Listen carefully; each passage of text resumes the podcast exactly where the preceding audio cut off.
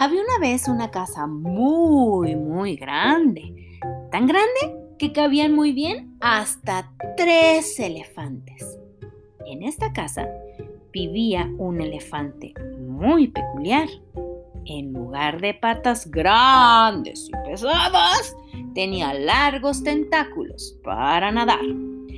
Pulpofante era su nombre, y aunque sabía que era especial, todavía no entendía por qué en vez de cuatro patas, ocho tentáculos largos y misteriosos tenía en su lugar. Todos los días saludaba al sol y a sus amigos tan maravillosos y especiales como el mismísimo pulpofante. Y aunque todos los días el sol salía a la misma hora, este día en cambio, enormes gotas de lluvia caían en el jardín de la casa en la que vivía.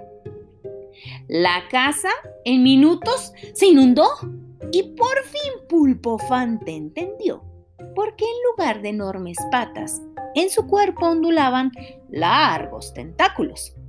Nadando con mucha habilidad, Pulpofante buscó hasta encontrar un pequeño barco.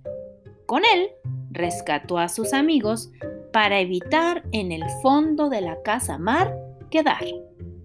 Y así, recostados en la panza de ese barquito, esperaron a que el sol se despertara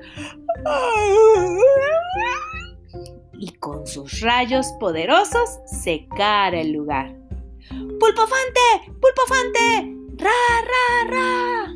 Se escuchaba a todos celebrar.